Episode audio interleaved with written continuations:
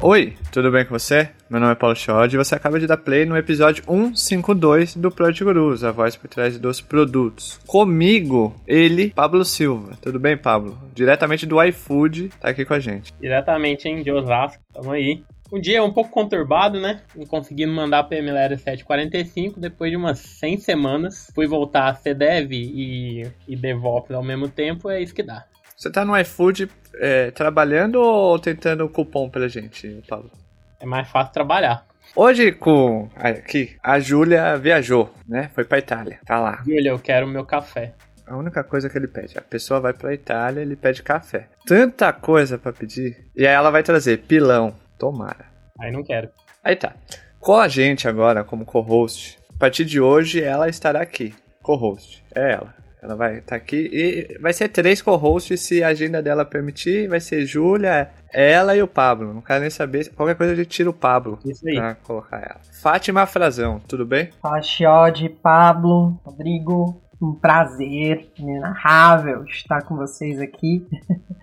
Não precisa tirar lugar de ninguém. A gente se apertar, todo mundo consegue falar de produto junto. Super prazer estar aqui. Eu sou a Fátima Frazão, eu estou como Service Designer na Azup e vou aqui tentar contribuir um pouquinho nesse episódio e nos que tiver a oportunidade de participar, né? Se isso se não bater o jurídico, o compliance não não chegarem antes. Mas é isso. Obrigada aí. Você que tá ouvindo agora, vai lá, coloca no link de Fátima Frazão. Vamos para os recados, três rápidos recados aqui, que é Primeiro, siga a gente nas redes sociais, arroba no Instagram, LinkedIn e participe também do nosso canal no Telegram, aqui na descrição do nosso canal do Telegram. Uh, segundo recado, você que está ouvindo pelo Spotify e Apple Podcast e não segue a gente, clica no botão seguir e deixe suas 5 estrelas. É de graça, e não leva mais do que 30, não leva mais do que 15 segundos. Está escrito aqui 30, mas é 15, não leva mais do que 15. Obrigado. E o terceiro recado, que é um dos mais importantes aqui, é ouça o programa Construindo Produtos com Você, um programa assinado pelo Itaú, que conta como o maior banco da América Latina a construir seus produtos e serviços que ajudam milhões de pessoas no Brasil e no mundo. Já tá aí no feed, é isso. Vamos pra pauta, Pablo? Bora. Vamos pra pauta, Fátima? Vamos de pauta, vamos de pauta de feedback aí, né? Inclusive teremos depois desse episódio, né?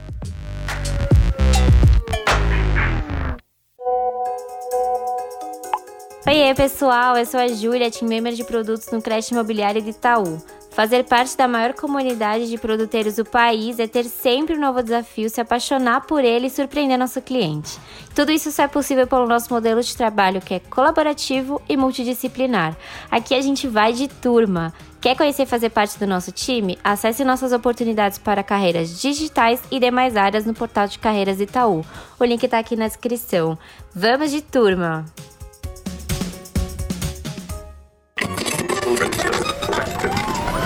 Sabia que dá para dominar as principais habilidades de um Product Manager, escalar seus resultados e ainda encaixar tudo isso na sua rotina? Na Terra, sua rotina e o aprendizado andam juntos. A escola que já é referência na área de produto construiu uma jornada completa ao lado dos melhores experts em empresas digitais como Nubank, PicPay, Loft e Creditas, com aulas ao vivo, gravadas, workshops, mentorias e desafios assinados para você solucionar cases reais de produto. Então é só acessar o site da Terra ou o link que ficará na descrição e aplicar o cupom exclusivo Product Underline Guru para garantir sua vaga e economizar mais de 550 reais.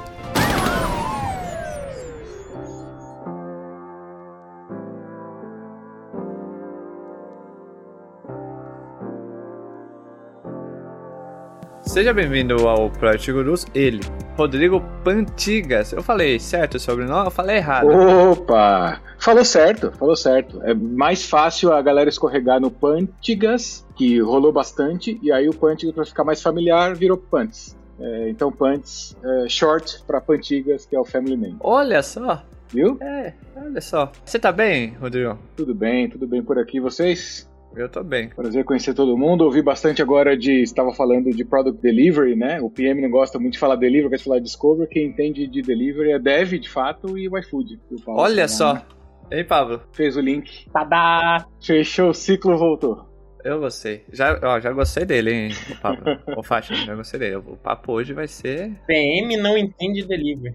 Vamos começar, ô Rodrigão? Com a pergunta mais difícil, que é: qual é a sua história? É difícil, né? Não é, não é fácil, não. Mas a terapia ajuda. Você sabe, até para juntar um fato curioso, eu estava ouvindo os programas do, do, do Product Gurus esses dias e eu vi no episódio 117 que vocês falaram com a Lia, a Lia Yonekura, e eu trabalhei junto com a Lia anos atrás. A gente estava na Arizona e eu vim de lá. Então, um pouco dessa história para tentar resumir. Eu tive um começo muito bagunçado. Eu entrei em produtos quando o produto estava começando no Brasil, lá 2008, 2009, pelo menos para o meu mundo, para minha bolha lá os times estavam começando a falar de Scrum, estavam começando a falar de ágil, mas as áreas de projeto tinham muita força. Né? eu estava dentro desse mundo ali onde projetos demandavam dos times de dev, e os times de dev querendo organizar um pouco uh, uh, o planejamento e um pouco a troca de informações. Então lá nessa história eh, me encaixei ali como PO do, do, do núcleo pequenininho, um time pequenininho que estava começando dentro dessa empresa chamada Arizona. Arizona é uma, uma empresa do marketing, publicidade, uma produtora de conteúdo, atende grandes agências,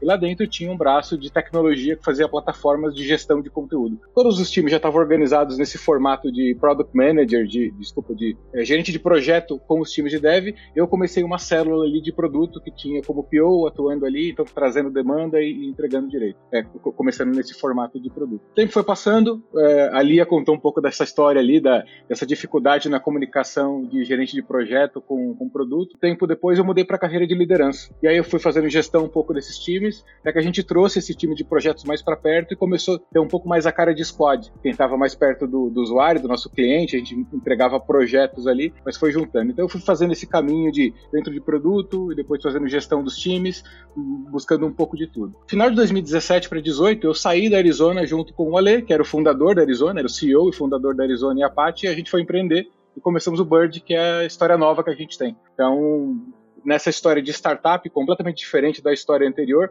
Aí eu entrei como CPO, head de produto, mas um time de quatro pessoas era o cara de produtos lá. Então, minha visão de produtos, a parte que é marketing comercial, e o Ale, o empreendedor, e eu fui, fui crescendo junto com isso.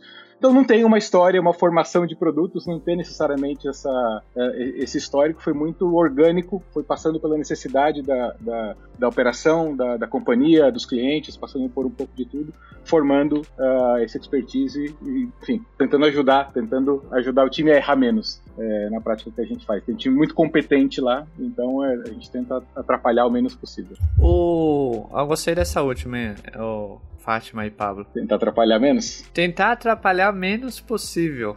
Isso é o que toda pessoa de produto e o X espera do stakeholder, não, Fátima? Olha, é um sonho de, de princesa, de, de, né, de tudo para dentro da área. Quando a gente tem um trabalho mais colaborativo de todas as pessoas de produto, inclusive stakeholders. Mas nem sempre isso acontece, né? É, é, é a ideia, né? Ô Pablo, você é stakeholder, né? Você... Hum. Hã? Sou nada. Que isso. O, mas é um eu sonho, ainda, né? Ainda não sou stakeholder, não. Mas eu, eu, a minha visão é um pouco diferente, como sempre, né? Mas eu acho que a gente vê como é, atrapalhar por causa do estigma que tem que a gente toma top-down e não sei o que e afim. Eu acho que é uma empresa, se a gente não vai todo mundo pro mesmo caminho, a empresa não chega em lugar nenhum, né? Então, eu acho que é muito mais uh, histórico do que tentar. A galera fala de empatia, mas no fim das contas, a empatia ela não, não aparece, né? Porque eu sei que é chato. Eu sei que é chato vir alguém e falar assim, é, vir e falar, putz, a gente tem que fazer X quando você nem sabe qual o problema é.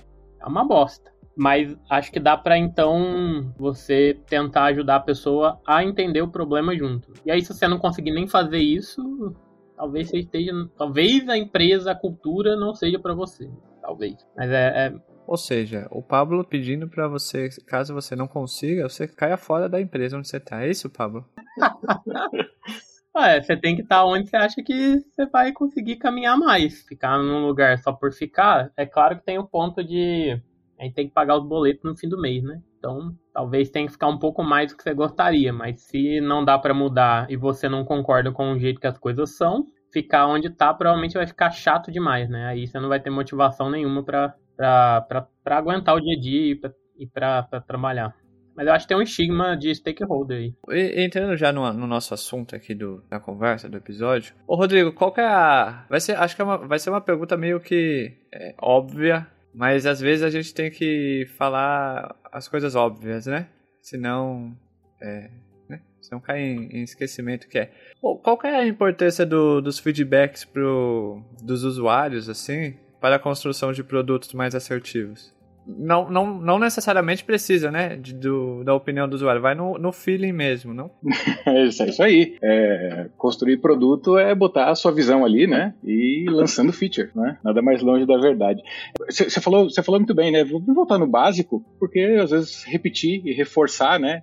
Lá na taxonomia de Bloom, vamos relembrar para poder entender, para depois poder aplicar, né? Até a gente começar a criar soluções. Vamos relembrar essas coisas, né? O time de produtos cria o produto para o usuário não é para o time de produtos. Então, quanto mais perto a gente está, quanto melhor a gente conhece, quanto melhor a gente entende a realidade, a necessidade dele, o contexto dele, as expectativas, os receios que esse usuário tem, primeiro, mais segurança a gente vai ter para fazer as coisas que são muito típicas do, do, da posição de produto. Eu gosto de de olhar para dois desafios que são muito comuns. Um deles é comunicar. Na área de produto é fundamental que a gente faça isso sempre e faça isso muito bem, né? Comunicar com os stakeholders, com todos eles. Então tem todo o time, diretoria, C-level, investidores, board que você eventualmente vai ter que fazer. Mas também comunicar com o mercado, comunicar com esses usuários para comunicar a solução que você está gerando, conseguir extrair deles o feedback e comunicar para os times internos. Treinar novos PMs, à medida que o time vai crescendo, como é que a gente passa todo esse histórico, todo o background. Então comunicar é um desafio e comunicar vem muito acompanhado de tomar decisão, que é, é o core, é a rotina do, do, do, PM. Tem que tomar decisão. Ouvir o feedback conhecer o usuário te ajuda a fazer as duas coisas melhor. Né? Vou tentar encaixar em, em achievements importantes, né? Então, é, em pontos importantes. Se você está próximo do feedback, você conhece melhor o usuário. E aí usa outra palavra que o Pablo falou, da empatia. A gente está próximo dele, conectado. Nós estamos ouvindo o que ele está dizendo é meio que sentir o pulso do mercado, sentir o pulso do usuário, ver o que está mudando, o que, que surgem de novas coisas. Você consegue coletar histórias, coletar evidências. Então você vai estar tá melhor munido de informação. Em algum momento você consegue aprender, confirmar ou descartar coisas. E aí nesse processo de aprender, confirmar ou descartar, você toma a decisão com mais confiança e comunica melhor. Então, uma pilhazinha de coisas que vem pelo simples ato de começar a estar mais próximo do feedback. Não é fácil, tem um monte de desafio, tem muita coisa, inclusive de, de estrutura, de sistema, de plataforma, de, de, preparação de ambiente que a gente tem que fazer para isso, mas o hábito de estar conectado no tempo que a gente tiver, se a gente tiver 15 minutos na semana para começar ali lendo feedbacks, isso já é melhor do que não fazer isso, não estar tá em contato. Né? Então é fundamental para os times de produto poderem comunicar melhor e tomar decisões com mais confiança. Isso tudo vai ajudar a gerar mais valor. E aí, enfim, e aí segue. Mas isso é bem básico, né? É conhecer para tomar decisões melhores. Uma coisa que a gente já comentou no, no, no Project Gurus, é, em episódios recentes, acho que a Fátima e o Pablo vão, vão poder ajudar também construir aqui. Isso, o disco, às vezes as pessoas de produtos complicam algo que é simples. Né? É, que nem o, o Pablo tem uma, falou uma frase que é perfeita. Se você quer falar com o usuário, por que você quer falar com o usuário se o usuário já fala com você todos os dias, né? É, no call center, nas redes sociais, em todos os canais ali, o usuário já está falando. É, e a forma mais barata de fazer discovery nada mais é do que call center, né? Central de atendimento, pegar ali as, os assuntos de maior ligação, os maiores os feedbacks, né?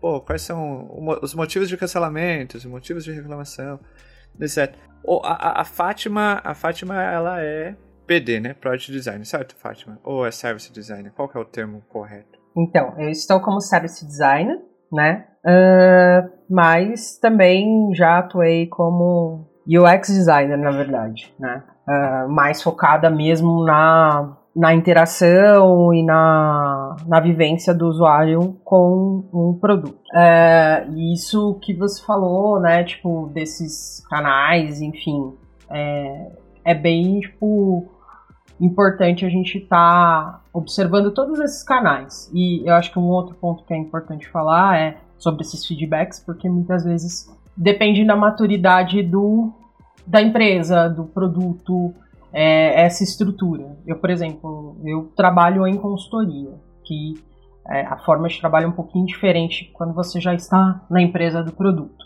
Então, esse, esse cuidado, esse exercício de olhar esses canais é, precisa estar bem mapeado para a gente conseguir extrair da melhor maneira possível é, essas informações, esses dados, né? É, que o usuário acaba deixando aí seja nas redes sociais, e-mail, call center, enfim. E uma outra coisa que é importante, é, independente do, dos contextos que a gente está inserido, é também os feedbacks internos, né? Das áreas que são próximas a, a esse produto, né? Áreas correlatas, então, ah, o time de vendas, o time de, de marketing, o time de analítica, porque daí a gente consegue também ter outra percepção e outro nível também de feedbacks, né? Que, que ajuda ali a gente explorar melhor o problema. Essa parte de feedback é a galera que. Depois eu pego o nome do serviço, eu não sei muito bem o nome, mas a, a, é bem, bem interessante gente tava lançando algumas coisas no app e aí a gente tem, tem um programinha que você coloca e ele verifica as redes sociais, menções pro, pro iFood e algumas palavras específicas, aí acho que a gente recebe no, no Slack mesmo. É bem, bem massa isso aí, porque às vezes quando você lança alguma coisa, pode ter bons feedbacks ou, ou feedbacks ruins, né? Isso, isso é bem legal. Eu tava. Essa parte de feedback, de, de entrevistar o usuário, tem uma parte que me preocupa, que eu queria trazer para cá, que é o quanto a gente hoje a gente busca confirmação. E isso é um, isso é um pouco. Isso, eu acho que assim, tem muito viés, né? Na, como um todo em si.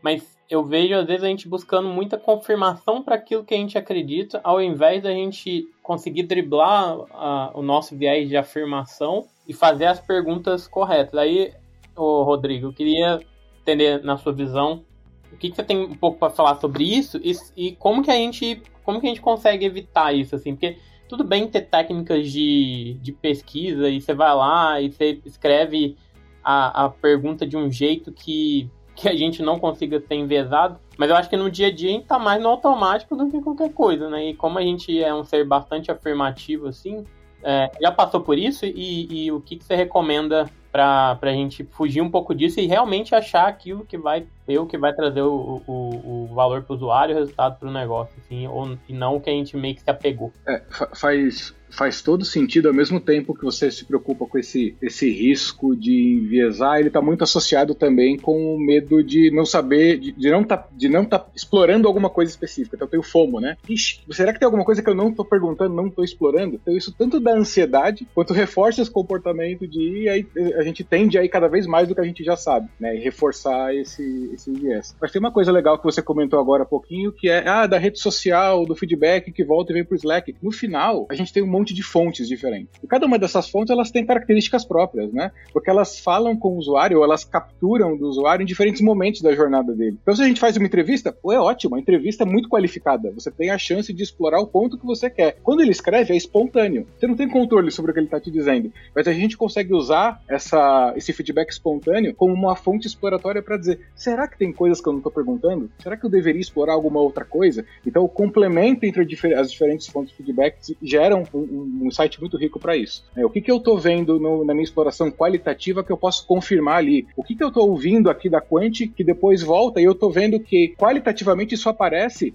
por exemplo, é, relacionado ao NPS baixo. Dá para cruzar um monte de coisas, né? O importante é os feedbacks de diferentes fontes, eles têm que estar facilmente acessíveis. E aí a gente combina e tira o melhor proveito deles. A Fátima também comentou de outras áreas. Colaboração é fundamental, porque às vezes uma outra área encontrou alguma coisa e essa, essa cross-functional, né? Essa colaboração cross-áreas, é muito rica para isso. Qualquer uma que a gente estiver olhando só para uma fonte, só para um lado, é melhor do que não ter, mas é muito arriscado a gente ir no, no bias. Cada um deles vai ter o seu. Se a gente estiver lendo review de usuário no e-commerce, por exemplo, Cara, é ótimo. Mas o review, ele tem o bias do autor, não do pesquisador, não do, de quem está pesquisando. E o bias de quem escreve o review, é o, o ele foi disparado por uma quebra de expectativa. A gente não escreve review para dizer foi tudo bem. Alguma coisa foi muito bem ou ela foi muito mal. E a gente vai lá e bota isso lá. Então você tá tomado pela emoção dessa quebra de expectativa. E a gente só olha para aquilo, você corre o risco de ir no bias e dizer todo mundo adora ou todo mundo odeia o que tá aqui. Cuidados que você pode ter do tipo, se eu tô usando uma fonte espontânea dessa como review, deixa eu olhar feedbacks parecidos da mesma categoria de outros fornecedores, de outras marcas, para ver se isso se mantém na média, se isso se mantém quando você olha uma população maior. Tem que ter alguns cuidados, mas eu acho que ter múltiplas múltiplas fontes e combiná-las já é uma grande segurança para isso, né? Para você evitar ir cego em uma coisa que você ouviu. É uma referência anedótica e se acreditar nela. Faz sentido isso? Faz sentido. Interessante isso. Ok, a gente entendeu já que o feedback é importante, o feedback tende a, a nos dar um caminho um pouco mais assertivo na construção de um produto que vai de encontro a solucionar um problema dos usuários e assim, né, consequentemente gerar. Gerar valor, não necessariamente resolver um problema, gerar valor, né, vai gerar valor lá para o usuário. Perfeito. E consequentemente gera um impacto pro, pro negócio. Retorno pro negócio. Porque tem um retorno. É, e ali de várias maneiras, né, LTV,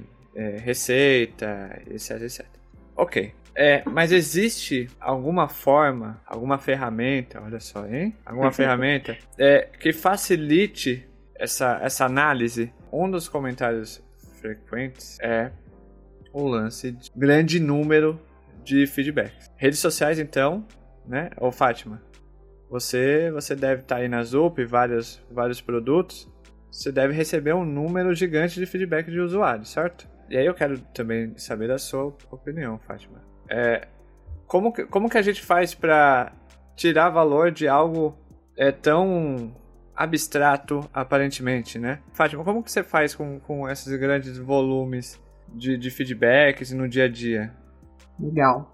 Eu acho que a primeira coisa é a gente olhar esse campo onde esse produto está inserido, né? Então, tipo, da onde que vem essas falas? Da onde que vem esses feedbacks?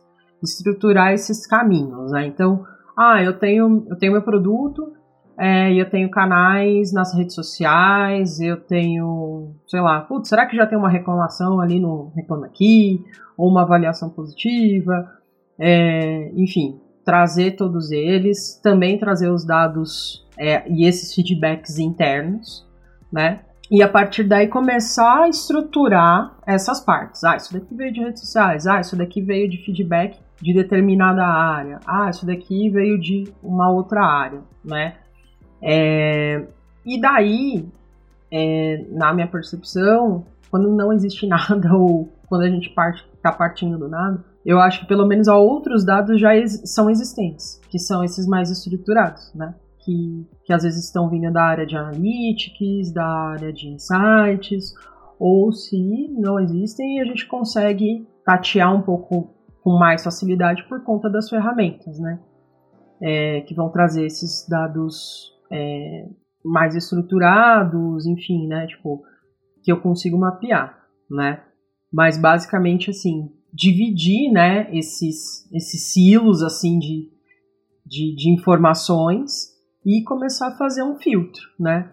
Aí, a partir daí, a gente começa a cruzar com os objetivos desse produto, né? Então, ah, o que, que eu tenho, que qualquer eu consigo extrair desses dados que são mais é, não estruturados é, valor do meu produto, né? Eu já tenho aqui como classificar isso, é, o que, que eu consigo classificar, o que, que não, né?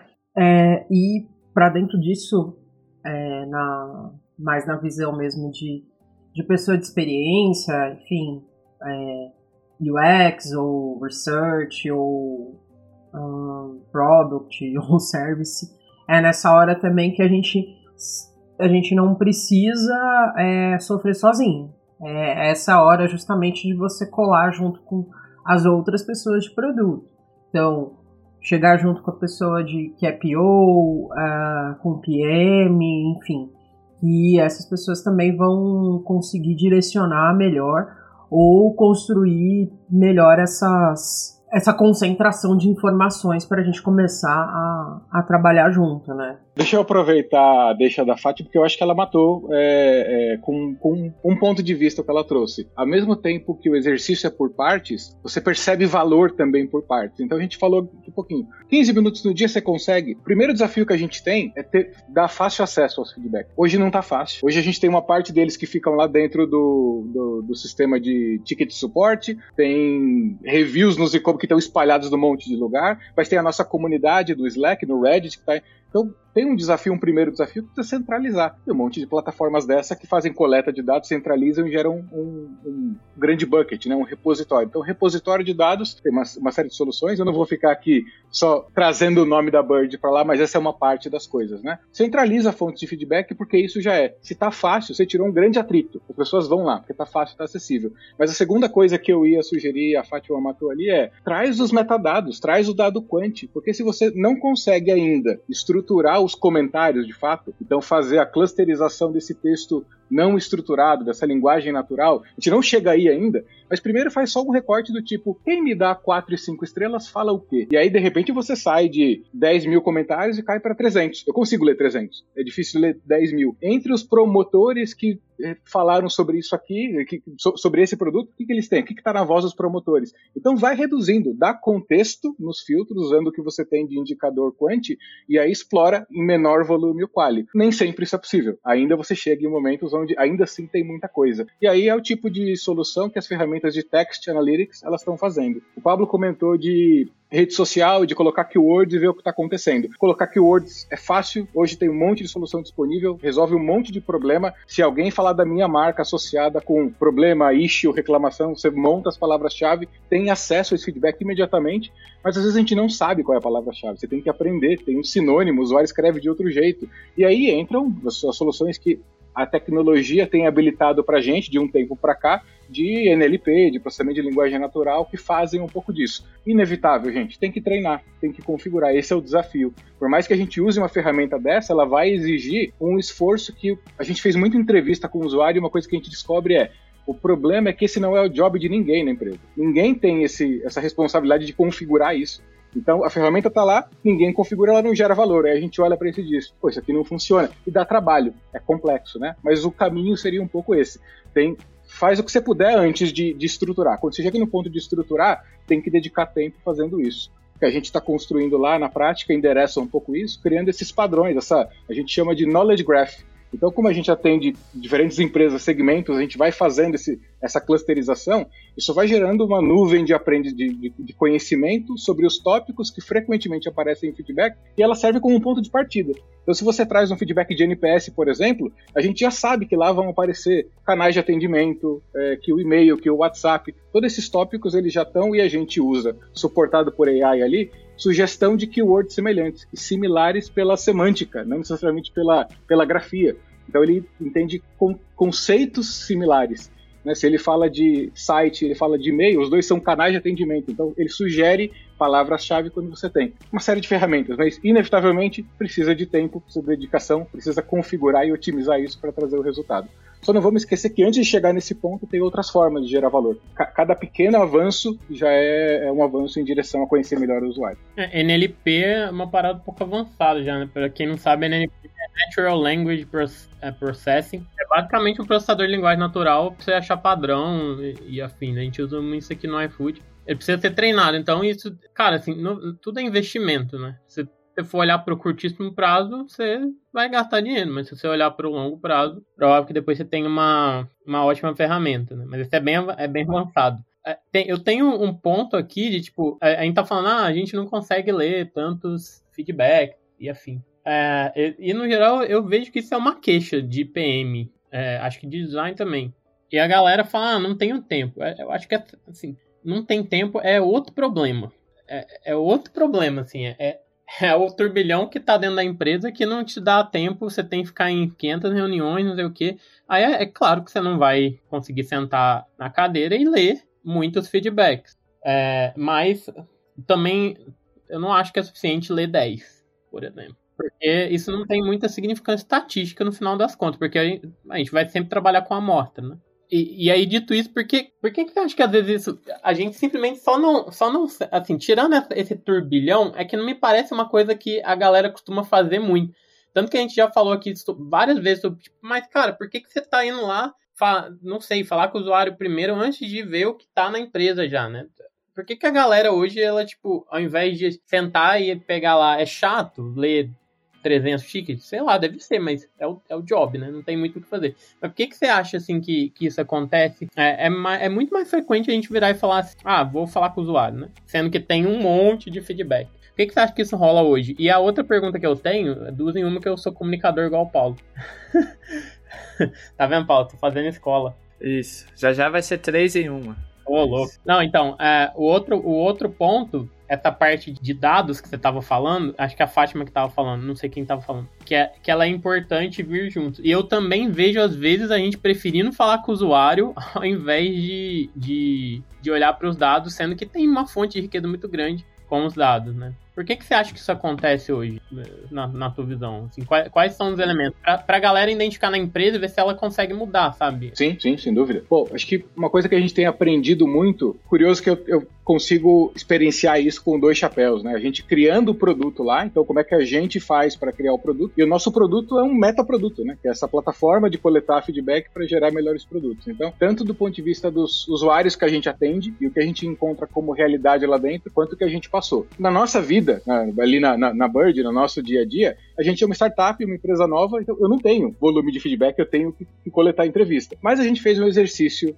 interessante de coletar reviews das plataformas que estavam começando ali, então que tem, que tem aqueles reviews de, de B2B site, que nem o, o Trust Radios, o Gartner Peer Reviews. Então tem reviews das plataformas concorrentes. A gente trouxe e foi ver o que estavam falando ali de ferramentas equivalentes. A gente tentou aprender com feedback onde não estava disponível. E a gente aproveita, faz entrevista e coleta informação também. Dependendo do momento do seu life cycle, você vai ter menos ou mais. Se o produto não está lançado ainda, é quando você mais precisa de feedback, porque você não tem insumo para tomar decisão. Então busca o feedback onde tem. Quando a gente vai para dentro das empresas e começa a ouvir, cara, falta educação, falta conhecimento, falta entender o que, que é feedback, o que é opinião, como é que eu uso isso, para que serve? Tá, mas eu vou usar para ouvir o quê? E a Fátima comentou também que é fundamental estar tá junto do PM para ter estratégia. Eu acho que isso é a chave de tudo, porque se você não sabe o que você está procurando, qualquer coisa vai chamar atenção e vai te distrair. Estratégia de produto, entender o que é feedback, como ele, ele pode contribuir, te ajuda a definir de que fonte eu preciso trazer e o que eu quero buscar. Qual que é o challenge, qual que é o desafio de negócio que eu vou buscar responder explorando esse feedback. Então, se a gente olha para comentários que vem no ticket de NPS, tem uma natureza da coisa ali que é as pessoas que são promotores ou detratores estão dando o why, o why behind the why. Né? Eles fizeram uma nota e estão dizendo, cara, é por isso. Então eu preciso entender o que tem por trás ali. Se não é essa estratégia, não é isso que eu estou buscando, eu estou tentando defender, criar um produto novo e preciso explorar o mercado, então eu tenho que conhecer contexto de uso dos, dos usuários que normalmente estão buscando essa solução, não é no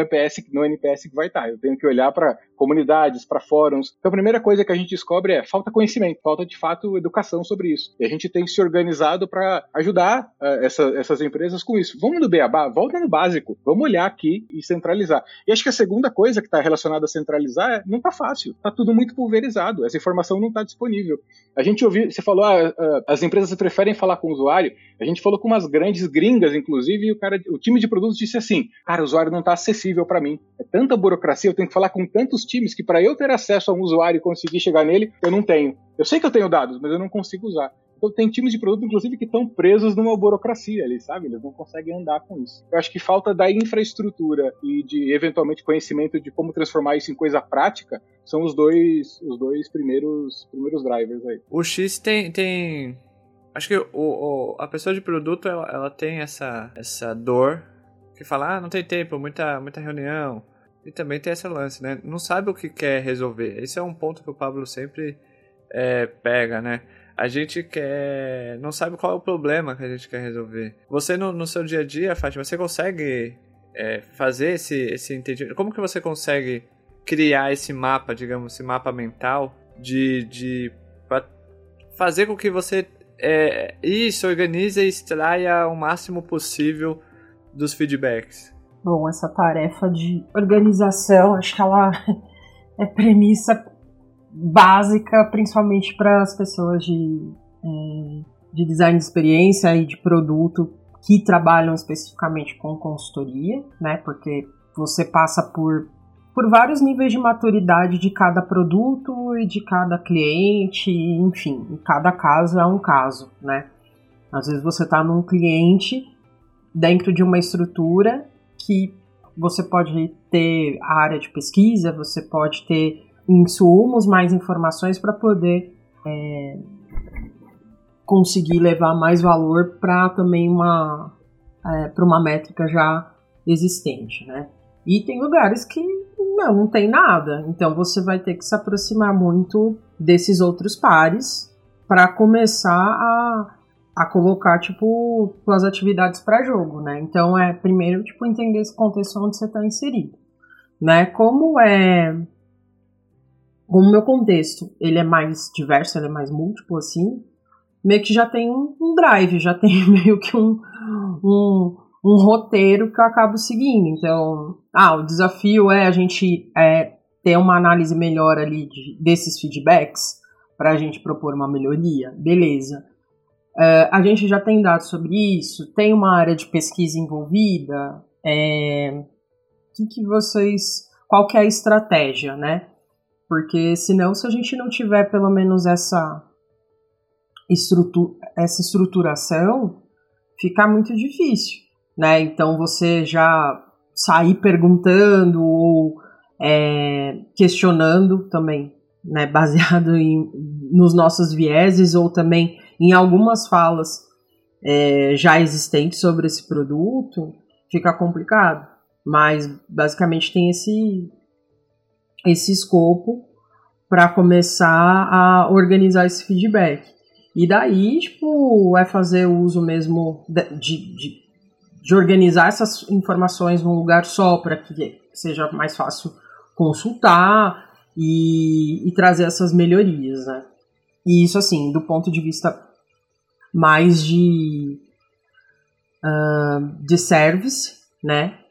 Mas que também acaba, acaba é, sendo básico para outros perfis assim de, de experiência né, do usuário. Ô Pablo, interessante, não? É bem, bem, bem claro. E é, eu acho que não querendo criar dificuldades, mas no contexto da Fátima, que é de consultoria, a complexidade é maior, não? E ela ter essa clareza ajuda bastante. No, no iFood também, né? As pessoas de produtos podem usar também essa, essa clareza que a Fátima constrói ali, esse entendimento. Sim, não, sim, com certeza. Assim, é, eu nunca trabalhei em consultoria, mas eu acredito que toda vez que você muda de projeto, eu nem sei direito como é que funciona, mas toda vez que você muda de, de empresa, né? Imagina, se você não tiver uma forma já mais organizada, estruturada de de lidar com isso, toda vez que você tem que começar de novo, a carga cognitiva deve ser gigantesca, né? Então, é, faz muito sentido. Aqui no iFood a, a, gente tem, eu acho que é mais recente, mas a gente tem é, o X Research. Então, é, são pesquisas contínuas sobre temas e problemas que aparecem no meio do caminho, né? Então, no geral, um X Research aqui ele não vai pesquisar num contexto muito é, pequeno e, meio, e muito local né? Porque a gente tem muitas áreas, ele tá vendo, pra, ele tá sempre olhando para a jornada como um todo. E isso aí é estruturado, a gente decidiu assim, né? Então, isso ajuda muito a gente é, a descobrir temas de forma muito mais rápida, né? Mas isso é investimento no final das contas, porque a gente tem uma área e assim, é, vai vai ver empresa mais tradicional falar, não, vamos ter uma área só de pesquisa. A galera fica maluca, né? Tipo, é, você já, ô, ô, Rodrigo, você acha que isso, é, a área de research, research na, numa empresa, ela, ela ajuda? Eu, assim, eu, eu, tenho uns, eu tenho meus poréns, assim, porque acho que é o que a Fátima falou, às vezes meio, você não tá perto da estratégia, você não, se você não organiza bem as coisas, às vezes a gente vai fazer pesquisa por, fazer um monte de pesquisa não vai chegar a lugar nenhum, né?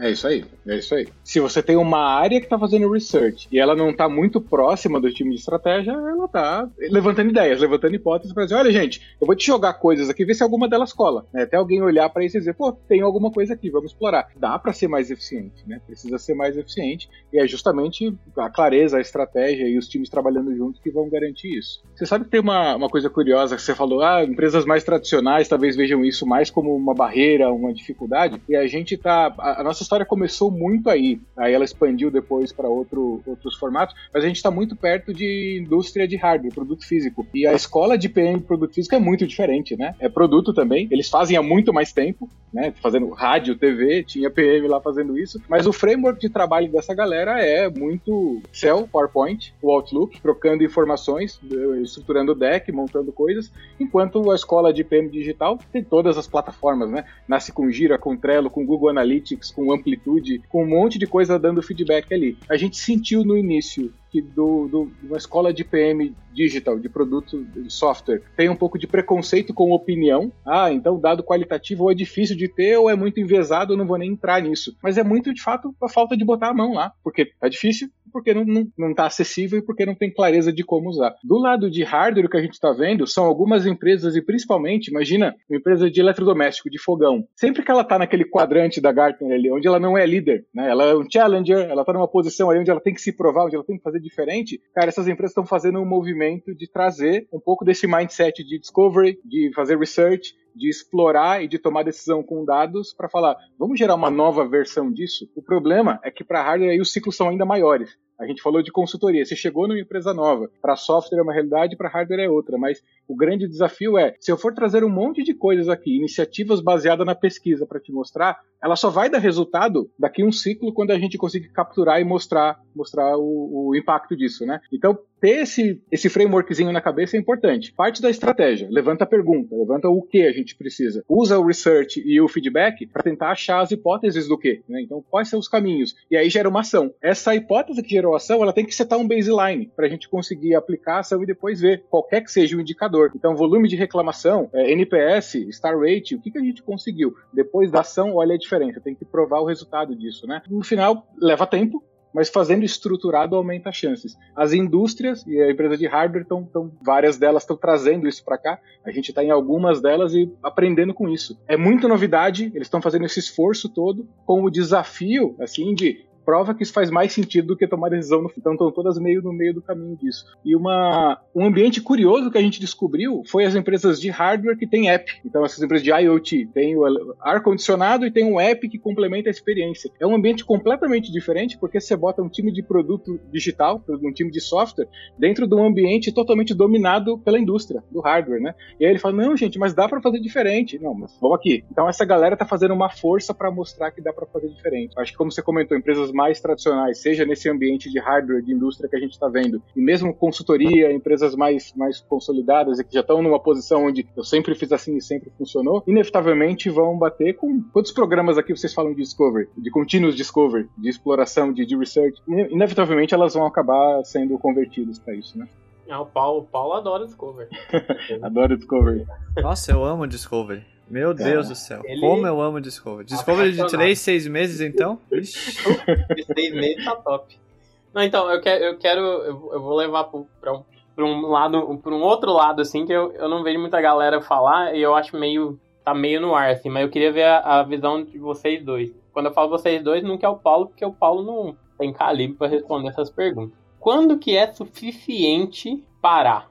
Imagina que você começou, ó, tem, espero resolver, eu, tô, tô, eu tenho aqui a minha estratégia, aí eu tenho que entender quais os próximos passos eu dou no produto aqui para eu atingir a minha estratégia eu não vejo a galera falando assim, ah, vamos fazer cinco pesquisas e aí a gente vê. Eu não sei. Isso não, isso não, isso, é, isso fica muito mais no ar, eu acho. Ah, quando que tá suficiente? Quando que tá bom, né? Mas como, tem uma maneira mais pragmática da gente olhar aí assim e falar, putz, vamos falar com 10 usuários que a gente já consegue tomar uma decisão na visão de vocês, porque assim, naturalmente a gente não tem tempo e dinheiro para falar com, sei lá, mil usuários. A gente pode até ver o comportamento de mil usuários, 100 mil usuários da base toda com dados e afins, mas para falar, a gente sabe que não. Então, assim, quando que é suficiente? É uma pergunta bem direta, assim, na visão de vocês.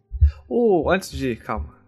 Hum. Existe um. Existe uma na literatura aí, se você for pesquisar. Parece que Jeff Bezos fala. Jeff Bezos? Ou alguém. Esses caras aí lá, de, lá do Vale Fala que você precisa ter 70% da informação para tomada de decisão. 70.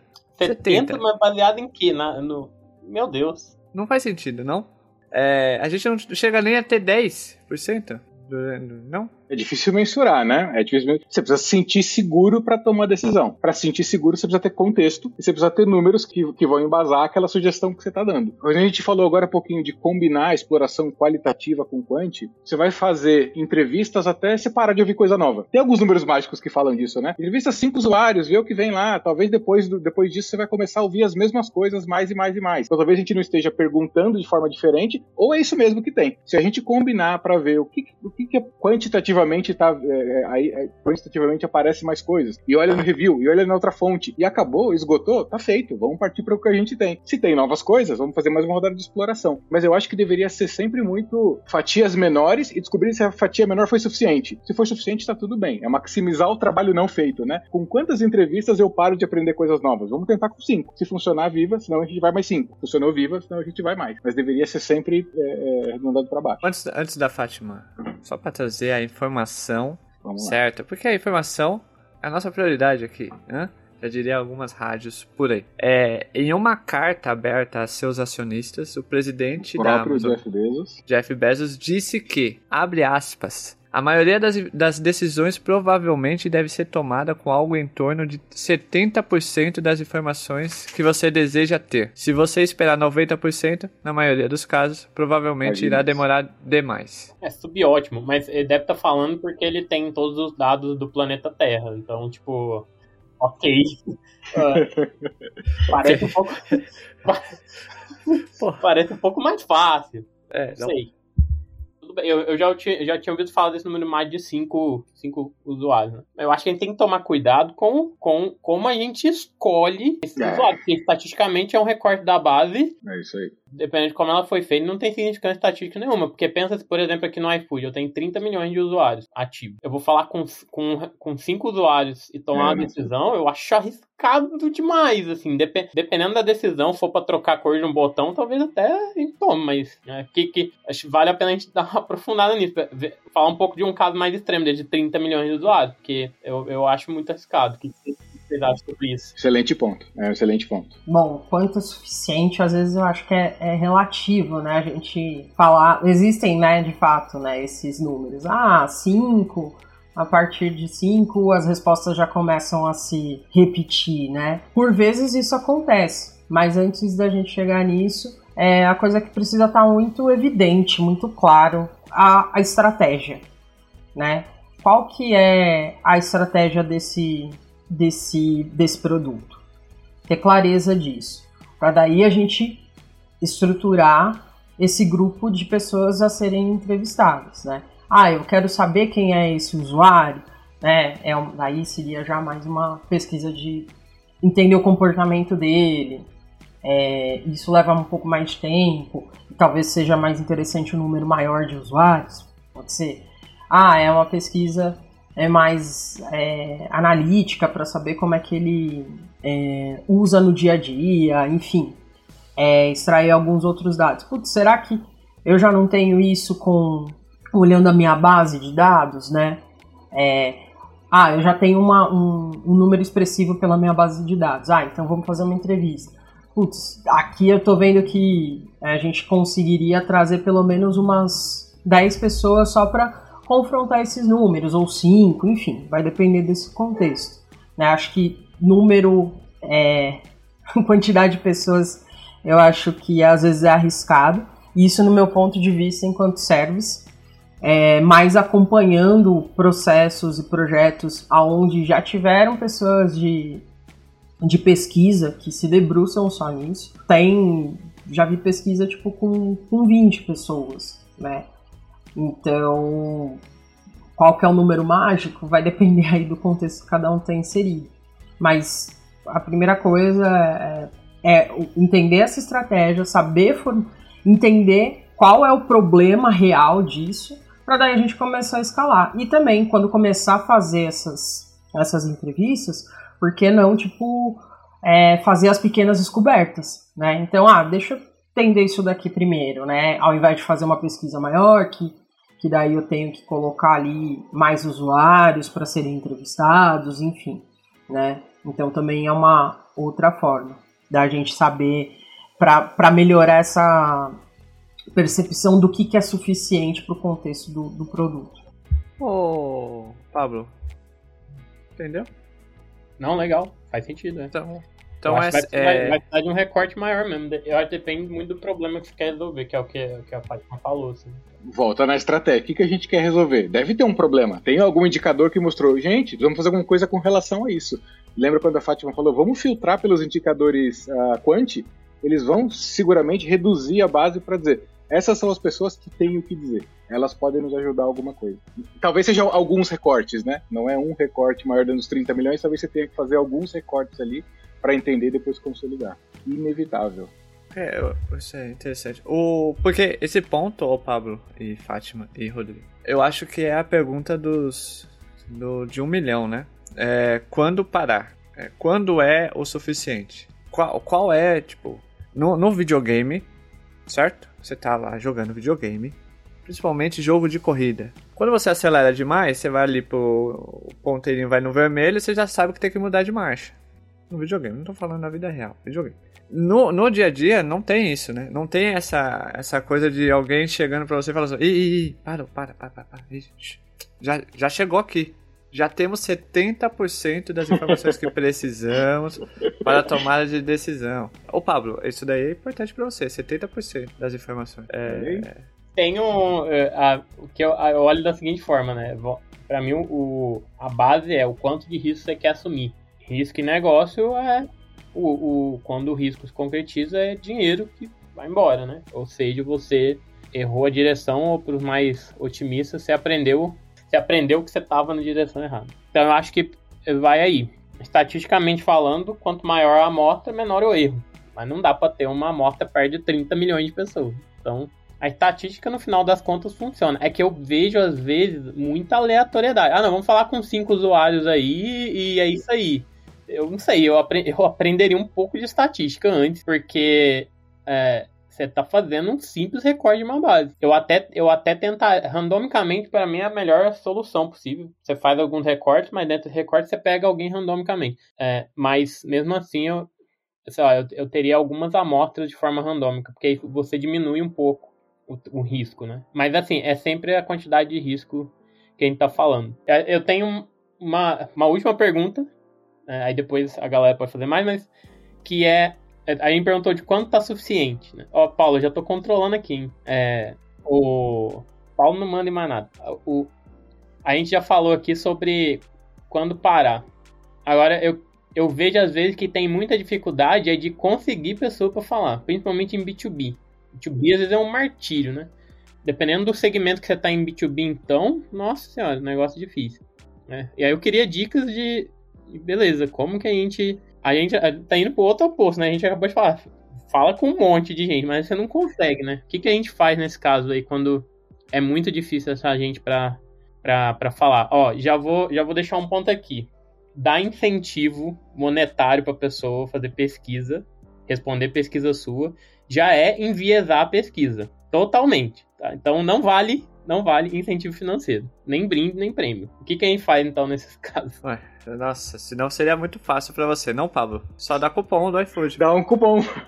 Eu não tenho. Eu, ah, eu, tô, eu, tô, perguntando porque eu não consigo, não tenho cupom pra dar. Como que resolve? Cara, não, não sei. Não sei se eu tenho uma resposta mágica pra fazer entrevista, dado que é difícil, né? Talvez o, o, o meu olhar aqui vá mais pro lado do. Na falta da oportunidade de estar frente a frente com o usuário, vamos ouvir nos outros lugares onde ele tá falando. Vamos capturar o que tem disponível. Vamos fazer o melhor uso possível do que a gente tem na mão. Aquele lance do fiz o que eu pude com o pouco que eu tinha, é, eu preciso entender, eu preciso olhar, eu preciso avaliar. Se ele não quer falar comigo, mas ele está falando em algum canto, eu vou trazer de lá. É, talvez isso me leve a entender melhor como procurar, em que canais falar, em que canais atrair essas pessoas, né? E aí fazer alguma ação um pouco diferente. Concordo totalmente contigo. Quando a gente faz uma análise, por exemplo, que vem não das fontes internas, mas pegando de fonte pública de, de review, tem um filtro que a gente bota lá que é a flag do review incentivado, o sponsored reviews. Separa isso aqui, porque tem que levar menos em consideração. Então, isso aqui está segmentado de um jeito separado dos reviews autênticos, aqueles que vem marcado como comprador é, autenticado, né? Então é, faz,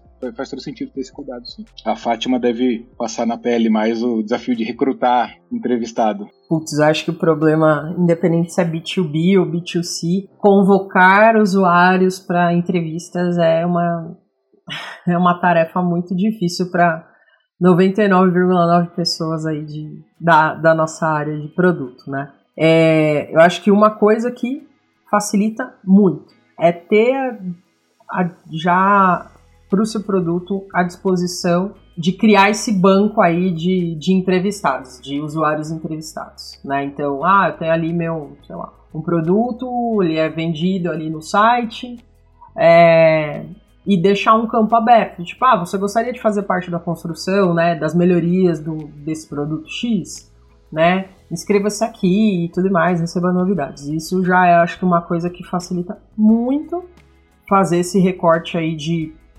possíveis usuários respondentes, né, entrevistados. É, e um, um case, na verdade, tipo, eu não fiz parte, mas eu vi o quanto ele foi é, foi efetivo no caso, no caso é, de B2B foi é, trouxeram essas empresas que usavam de um produto específico para o board de produto. E ali, nessa, nesse perfil de, de, de reunião, enfim, de bate-papo sobre produto, foram levantados, tipo, algumas dores, enfim, um, como era o comportamento dessas empresas aí, em grupo, é, sobre esse determinado produto. E daí, depois de um tempo, esses, essas mesmas empresas entrevistadas fizeram parte de uma apresentação e daí eles mostraram as melhorias do produto que vieram desses clientes. Isso acabou gerando mais valor é, e muito mais transparência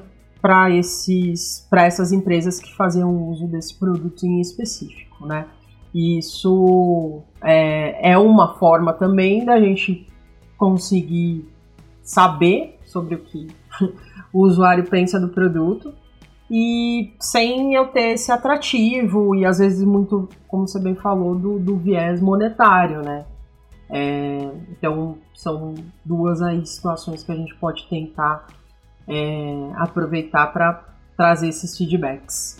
Uhum. Manutenção e evolução, né?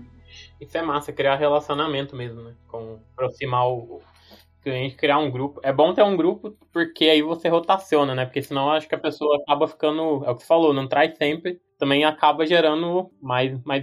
Cara, pesquisa é um negócio complexo demais a conta do ponto de vista de viés, assim, tipo, qualquer coisa que você faz entra, vai, pode entrar viés no meio, mas é, aí é um, são casos mais extremos, assim, né? Porque no geral a gente vai conseguindo informação, mas é bem massa isso aí que você falou, Fátima. Acho que funciona. No, nenhuma experiência recente aí que eu tive, é, a gente era B2B também. A gente criou um canal no Telegram, colocou no painel, no painel administrativo, não falou nada, de forma orgânica. Os merchants iam acessando, iam entrando nesse canal e a gente transformou o canal de como se fosse um canal de comunicados. Então a gente lançou uma feature nova, pô, jogava lá. A gente precisava de pesquisa, jogava lá. A gente precisava falar com alguém, jogava lá para captar é, pessoas que queriam falar com a gente. Porque se a pessoa é, acessou, entrou no canal do Telegram de forma orgânica, né? Fez a adoção de forma orgânica, a gente deixou no painel, lá no cantinho. A pessoa teve a curiosidade de procurar, ver, achar, clicar e entrar. A probabilidade de ela participar da pesquisa e ser um pouco mais engajada em dar opinião é maior, né?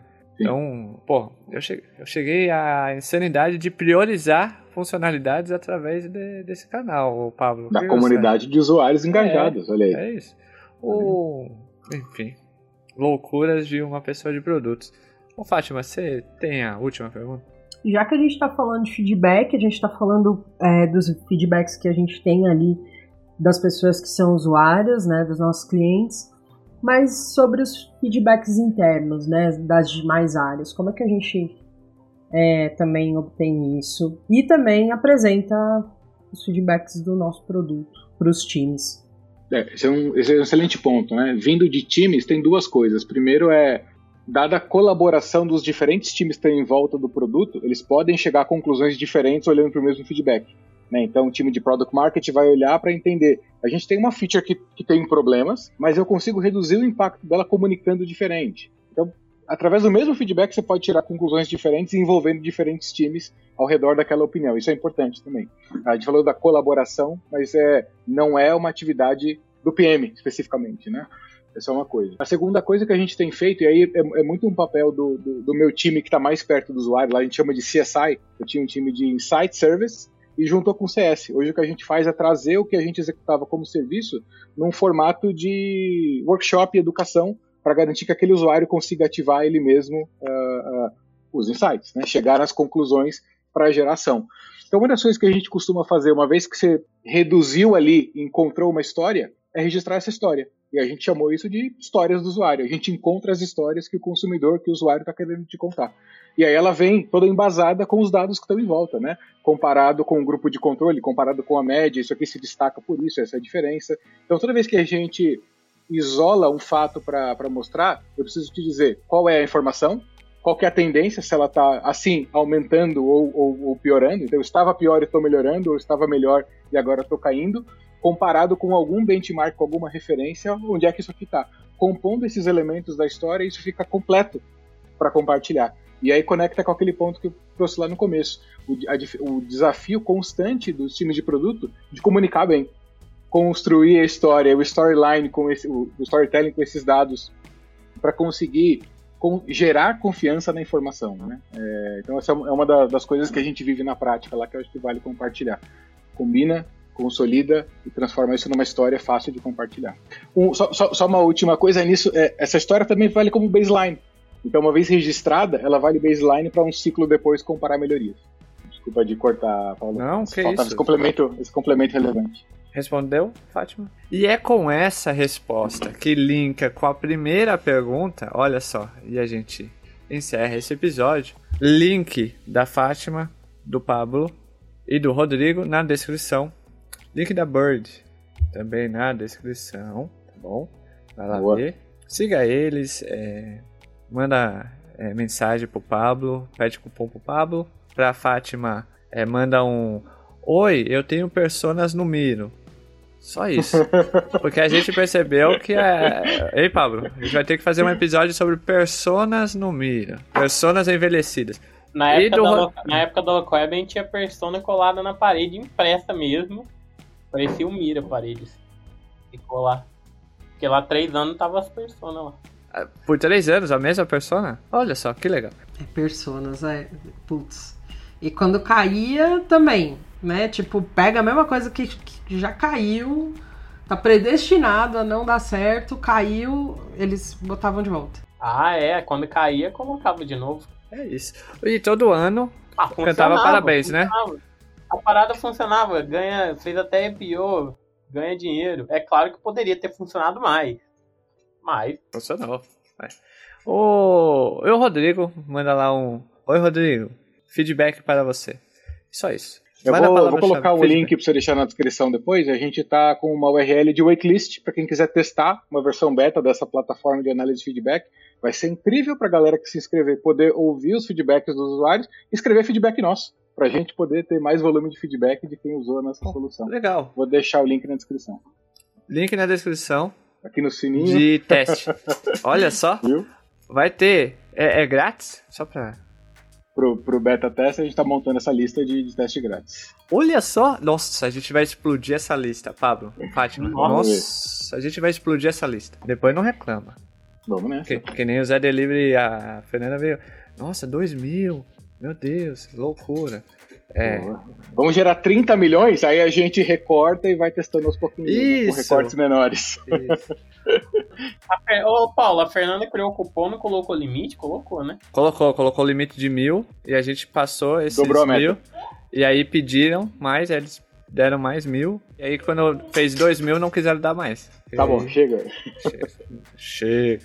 É, você que ouviu até aqui, então vai lá testar essa ferramenta. É, porque ela, não sei, mas ela, o que o Jeff Bezos ensina.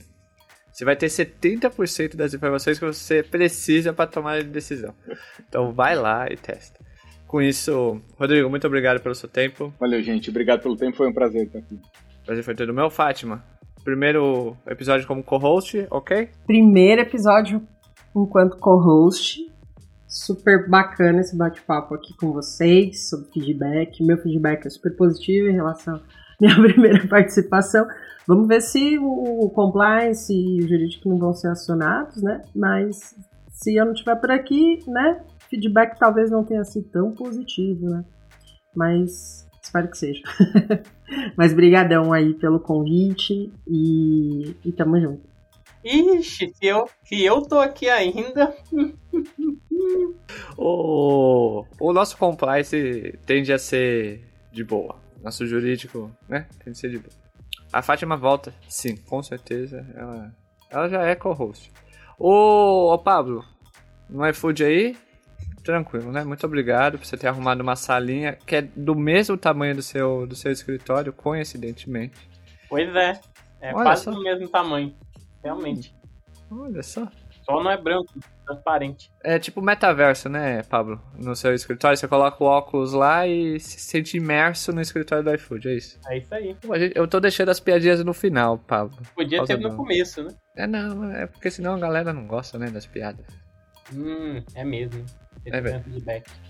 É, olha os feedbacks, são importantes. feedback ali. É isso. É, então é isso. Beijo, tchau, fui. Valeu!